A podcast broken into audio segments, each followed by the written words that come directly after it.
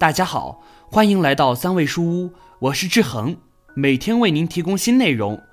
您的到来是志恒最开心的事情。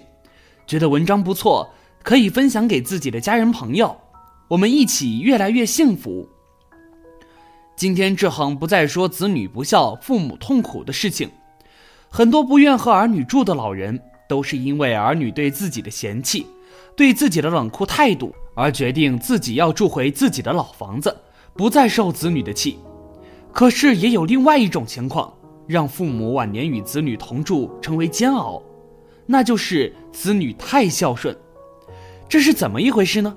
我们接下来一起看看七十一岁刘建国老先生的哭诉。看的过程中。有什么感想或者看法，欢迎下方评论区留言。同时，别忘了点击订阅按钮，志恒非常需要您的鼓励和支持。父母晚年是跟儿子住还是自己住？看了这篇文章，或许你就会明白。当父母最欣慰的，莫过于能在年老的时候，子女常伴左右，经常回家看看他们。但是有些儿女却不了解当父母的心思。一味的按自己的想法来，最终弄巧成拙。很多时候，儿女的孝顺对于老人来说却是一种折磨，甚至会让父母老年生活变得满目疮痍。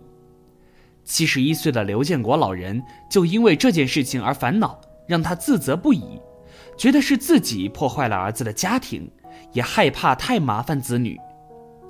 我今年七十一岁了，老伴儿已经走了六年。我有一个女儿，一个儿子。儿子在城里上班，女儿也嫁到了隔壁镇上。我因为年纪大了，身体不好，幸好两个孩子对我很孝顺。自从老伴走了之后，他们对我更是照顾有加。村里的人也都说我好福气。现在这样的儿子少了，说实话，我听了之后心里特别幸福。但是这样的平静却被大儿子的电话打乱了。这天中午。大儿子打电话给我说：“爸，我和媳妇商量了，你现在年纪大了，身体不好，就过来和我们一起住吧，这样照顾你也方便。”我当时听了之后，心里又是高兴又是烦恼。高兴的是他们还能想起我，还能为我考虑；烦恼的是他的房子也不是太大，而且儿媳妇和孙女孙子都在，我过去觉得不太方便，所以。到了晚上的时候，我给儿子打了电话，说不过去了。其实我在乡下住的挺好，院子也大，空气也好，还能经常和邻居老哥们几个聊聊天。你们能经常回来看看我就好了。一场病，一切都变了。儿子听我这样说，也没说什么，大家也都平静了几个月。直到后来，我的一次生病改变了这一切。在我生病住院的这段时间。我儿子和儿媳几乎是寸步不离的照顾我，所以我也好得很快。我也能感觉能娶到这个儿媳妇真的是很好。病好以后，儿子再一次劝我去和他们一起住，但是儿媳妇对此始终没有表态。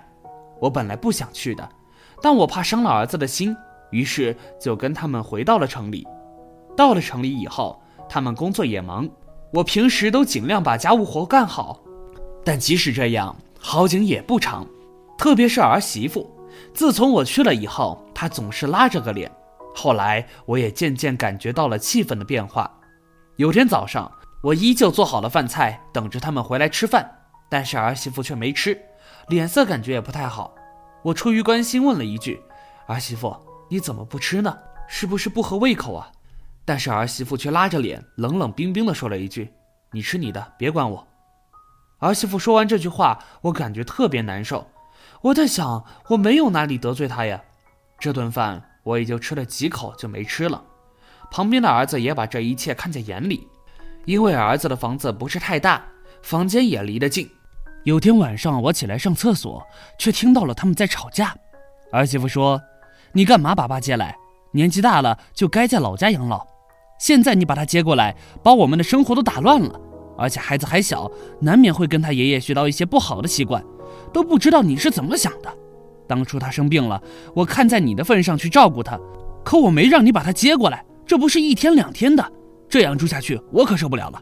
现在给你两个选择，要么你把他送回去，要么我们离婚。听到儿媳这样说，我的心一下子就凉了。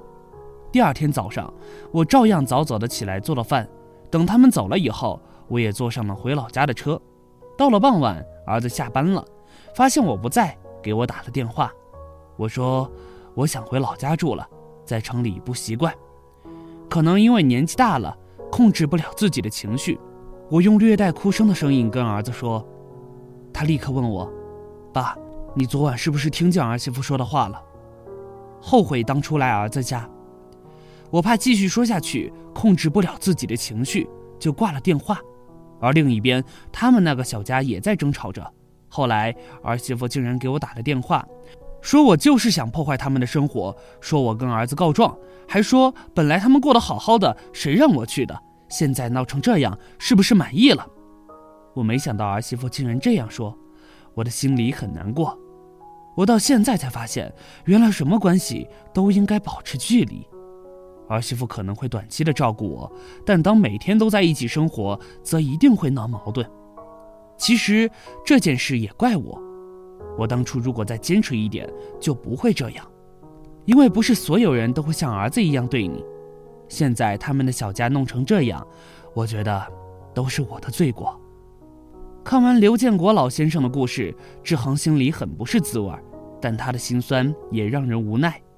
只希望刘老先生自己心里能够想开，毕竟久病床前无孝子，更何况与自己没有亲缘关系的儿媳妇，自己不能太自责。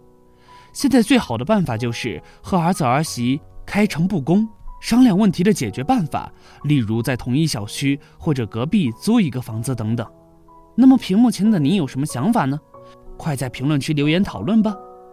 而另一面呢，对于大多数普通家庭来说，在父母还没有到卧床不起的地步时，如果与子女同住，也是家庭矛盾的爆发期。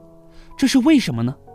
父母子女最好不同住的理由大致有以下五方面：一、生活习惯的不同。要说生活矛盾是怎样产生的，大概就是由生活中的琐碎一点一滴积累而来。夫妻如此。更何况是婚前从未有过相处的公婆呢？每个时代都有它的特点。俗话说“三岁一个代沟”，也并不是说小辈或者长辈不互相体谅，而是长期积累的生活习惯是很难在短时间内就可以改变的。比如在生活起居方面，就表现得淋漓尽致。你喜欢多油多炸的外卖小吃，老人却只想让你吃水煮青菜，这样健康。你喜欢熬夜游戏，晚睡晚起，老人却嫌你起得太晚太懒散，这样不好。再好的包容心，在你我来往之间也磨得差不多了。二，思想观念的不同。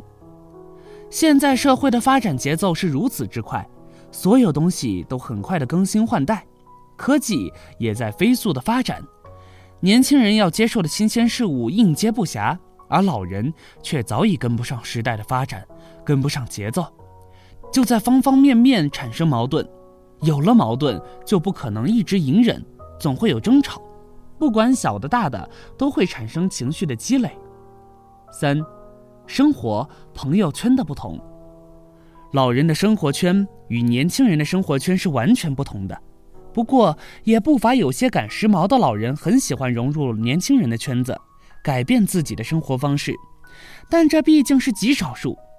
年轻人朝五晚九，所以一到了下班休假的时间，便会召集三五好友尽情玩乐；而老人日出锻炼，日落休息，生活的非常健康养生。那么，这样的两种不同的生活习惯，一定会相互产生影响。其实双方都需要私人空间，何不就此分开生活呢？四。容易引发家庭婆媳问题。虽说家家有本难念的经，但是恐怕这个婆媳矛盾是大部分家庭都难念的经。很多家庭中，婆媳开始相处的都还不错，但是时间久了，互相的缺点都被暴露。女人与女人之间，大家都懂得，就会互有微词。其实做老公、做儿子的在中间很难做。如果分开住的话，婆媳相处时间少了。是不是矛盾也可以得到化解呢？五，保持距离是一切美的开端。俗话说得好，距离产生美，其实说的一点也不假。但是这个距离的把控确实需要大家揣摩的。有人提出可以保持一碗汤的距离，这样怎讲？就是说互相之间的距离可以刚好是一碗汤，煲好一碗汤送到孩子那里还不凉。其实仔细琢磨是很有深意的。作为老人，既想时刻关心孩子，又不想过多的打扰孩子；而作为子女，既可以有自己的生活，又可以方便随时去照顾到老人。世间所有的关系都不能离得太近，管得太多。还是那一句话，距离产生美。尤其是父母们，面对已经有了自己小家的子女们，就更不能把子女当做只是属于自己的乖孩子了。同时，他也要有他的担当和生活。祝愿所有家庭都能有家人之间的互相信任，沟通良好，家和万事兴。好了，这篇文章到这就结束了。点击订阅的同时，别忘了把自己的感悟或者看法，甚至身边的事例留在下方评论区哦。您的支持是志航越做越好的动力。